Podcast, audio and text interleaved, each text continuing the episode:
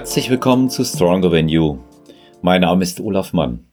Unser heutiges Thema die grundsätzliche Frage, wie werde ich stark?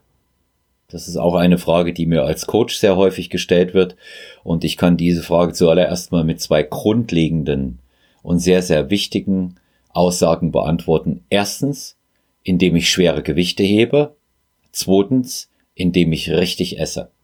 Schwere Gewichte heben hört sich einfach an, ist es aber nicht. Hier geht es darum, dass ich mit Trainingsplanung, vernünftiger Einweisung und stets guter und kontinuierlicher Technik in der Lage bin, ein Gewicht zu bewegen in den Grundübungen. Zu den wichtigsten Grundübungen, um stark zu werden, gehören, wie die meisten sicherlich wissen, Bankdrücken, für viele die Königsdisziplin. Wer kennt die Frage nicht? Was drückst du? Dann Kniebeuge, für mich die wahre Königsdisziplin. Ja, mit wie viel Gewicht bin ich in der Lage, maximal Kniebeugen zu machen? Da scheitert es schon bei einigen am eigenen Körpergewicht. Und natürlich die Deadlifts, das Kreuzheben. Auch eine grundlegende Übung, wenn es darum geht, stark zu werden. Es gibt noch einige mehr, die nach meiner Auffassung lohnen, sie mitzutrainieren, um richtig stark zu werden, schwere Gewichte zu heben und dazu zählt auch das eigene Körpergewicht gegebenenfalls. Am Anfang wird das immer schwer sein. Klimmzüge, eine sehr, sehr wichtige Übung, wenn es darum geht, Grundkraft zu erarbeiten und stark im Rücken zu werden. Vorgebeugtes Langhantelrudern oder Rudern auf der Bank oder T-Bar-Rudern entsprechend schwer ist auch eine grundlegende Übung für einen starken Rücken, den man überall mit braucht. Und last but not least, zu den großen Grundübungen zähle ich in jedem Fall auch noch Dips mit dazu. Eine Übung, die den gesamten Oberkörper trainiert, nach vorne gelehnt wird stärker der Pectoralis, sprich der Brustmuskel, stimuliert. Bleibe ich gerade, ist es mehr der Trizeps, aber im gesamten Umfang trainiere ich mit Dips, Schulter, Trizeps und die Brustmuskeln. Das sind die wichtigsten Übungen, die ich hierbei haben werde. Es gehört dazu, dass ich diese Übungen in regelmäßigen Abständen mit einer bestimmten Satzzahl und Wiederholungszahl ausführe, sofern ich das kann.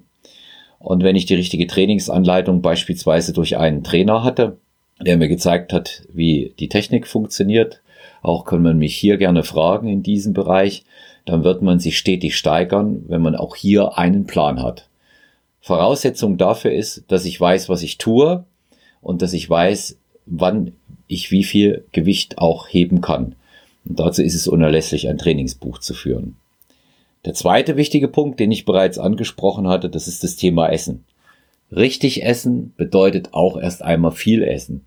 Nicht zwangsläufig, dass ich mir alles hineinstopfe, was ich finden kann, möglichst hochkalorisch und verarbeitet. Ich hatte das in einer anderen Folge zum Thema Ernährung bereits gesagt. Darum geht es hier nicht. Es geht nach Möglichkeit um funktionale Nahrung, die natürlich aufgrund der Tatsache, dass sie unverarbeitet dass sie gesund ist, eine wesentlich geringere Kaloriendichte hat und dass man davon natürlich auch größere Mengen zu sich nehmen muss, um aufgrund der geringen Nährstoff- und Kaloriendichte auch dann sein Energielevel, seine Kalorienanzahl zu erreichen. Aber wenn man stark werden will, kommt man an bestimmten Lebensmitteln nicht vorbei. Ich sage jetzt das, was ich dafür benutze und benutzt habe. Der Vegetarier oder der Veganer wird das gegebenenfalls anders sehen. Auch da könnten wir, wenn das Interesse von eurer Seite besteht, einfach an personal-trainer.gmx.eu schreiben, näher darauf eingehen. Ich spreche jetzt mal von mir und den meisten meiner Klientinnen und Klienten. Wir sind alles Esser. Als erstes auf der Liste natürlich als Eiweißlieferant Fleisch. Rotes Fleisch, Pute, Huhn, Schwein würde ich gegebenenfalls meiden. Es geht Fisch, der Lachs, der Thunfisch passt hervorragend. Das sind die Haupteiweißlieferanten Nummer eins. Gegebenenfalls auch Milchprodukte, aber immer schauen, ob man sie gut vertragen kann. Hinzu gehört ein gutes Whey-Proteinpulver.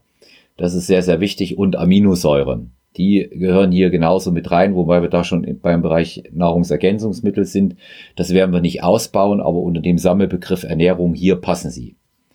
Als Kohlenhydratquellen entscheidend. Reis, Kartoffeln, Süßkartoffeln, Vollkornnudeln, Dinkel und vor allen Dingen Hafer. Bei mir nimmt Hafer Platz eins ein. Das ist für mich der beste Energielieferant, brennt sauber in meinem Körper, ich nehme den gut an und optisch tut er mir auch sehr, sehr gut. Ich lege neben dem Starksein eben auch noch Wert auf eine ansprechende Optik. Aber wichtig, diese Kohlenhydratlieferanten, die ich eben genannt habe, sind die Energielieferanten Nummer eins. Gesunde Fette. Hier sollten auf dem Speiseplan stehen Nüsse, Öle wie Rapsöl, Distelöl, Kürbiskernöl.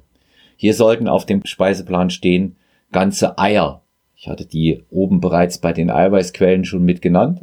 Die enthalten auch jede Menge gesunde, gesättigte Fette, die der Körper aufgrund seines hormonellen Ausgleichs auch benötigt. Und es sollten Avocados als Schönmacher, als Schlankmacher werden sie bezeichnet. Auf der Liste stehen aber Avocados sind eben auch hervorragende Fettlieferanten. Die Avocado wohl gemerkt ist kein Gemüse, sondern eine Frucht. Darüber hinaus gibt es noch mit Abstufung andere interessante Fettquellen. Auch die sollte man im Auge haben. Aber wenn ich mich auf Nüsse, Nussmus konzentriere, auf Öle, die ich genannt habe und die Avocados, dann habe ich gegebenenfalls schon das Richtige. Der Rest, Ballaststoffe über Gemüse, jeden Tag Gemüse. Ich esse sehr, sehr gerne Gemüse. Mir schmeckt das, das gehört für mich dazu. In der heutigen Mahlzeit beispielsweise hatte ich zum Mittagessen 320 Gramm Pute und Julienne-Gemüse, also geraspelte Karotten und kleiner Spargel. Das ist eine ganz interessante Geschichte. Genauso gehen alle anderen Gemüsesorten, wird die hier vorzugsweise grüne, langfaserige Gemüse als gute Ballaststofflieferanten verwenden. Aber da können wir zum Thema Ernährung gegebenenfalls auch noch separat eingehen. Wie gehe ich die ganze Sache an? Ich hatte das vorhin bereits zweimal gesagt. Ich suche mir im Studio einen Coach oder buche einen Personal Trainer. Und da lasse ich mir bei den Grundübungen die richtige Technik zeigen. Ihr erkennt auch einen guten Personal Trainer oder Personal Trainerin daran, ob sie das kann, ob sie in der Lage ist, euch das technisch exakt zu vermitteln. Die grundsätzliche Problematik, die man natürlich hier hat, ich kann es mir auch im Internet oder in Fachliteratur anlesen, doch das dauert und man wird vor allen Dingen sehr, sehr viele Meinungen hören. Konzentriert euch auf eine Sache, wie ich das bei den anderen Podcast-Folgen auch schon gesagt hatte, als wir über Training und Trainingssysteme gesprochen haben. Nur wenn es um Training und Trainingssysteme geht, dann gehören diese Übungen, die ich vorhin eingangs genannt habe, auf jeden Fall mit rein. Nun, wie werde ich stark? Ganz einfach. Ich lege ein Gewicht auf, bewege dieses Gewicht im Bereich zwischen vier und acht Mal und versuche mich von Workout zu Workout zu steigern. Da gibt es ganz individuelle Präferenzen, auch wie oft ich trainieren soll. In der Anfangsphase sollte ich schauen, dass ich zwischen drei und viermal pro Woche im Studio bin und dort für mich auch ähm, eine gute Performance hinlegen kann. Dann kann das auch gegebenenfalls auf mehr Trainingseinheiten hinauslaufen. Hier ist jedoch nach meiner Meinung ganz entscheidend, welche Fortschritte ich mache. Am Anfang sollten die Übungen mit einer hohen Frequenz, also häufig trainiert werden. Es spricht für mich überhaupt nichts dagegen, zwei bis dreimal in der Woche die Grundübungen auszuführen. Entsprechend niedrig natürlich die Satzzahl und die Wiederholungszahl wählen, denn nur so kann ich auch stärker werden. Wenn ich stärker werde, wird das zwangsläufig einen Hypertrophie-Effekt nach sich ziehen und das ist dann das, was ich optisch als Muskelwachstum wahrnehme. Ich trage diese Dinge in mein Trainingsbuch ein, wie ich in jeder Teildisziplin meine Fortschritte mache, konzentriere mich darauf, es sauber auszuführen und werde dann Schritt für Schritt sehen, dass ich mit dem entsprechenden Steigern in den Gewichten auch tatsächlich stärker werde. Ich habe beispielsweise Coachings erlebt. Ich hatte jetzt erst einen Athleten drei Monate im Coaching. Der hat am Anfang unseres Coachings maximal in der Bank 115 Kilo gedrückt was natürlich schon relativ viel ist, das muss man auch sagen, plus er wiegt auch 100 Kilo. Wir haben gearbeitet, wir haben mit einer entsprechend hohen Frequenz gearbeitet, zweimal in der Woche Bankdrücken gemacht, Kniebeuge jeden Tag in unterschiedlichen Ausführungen und auch zweimal in der Woche Kreuzheben.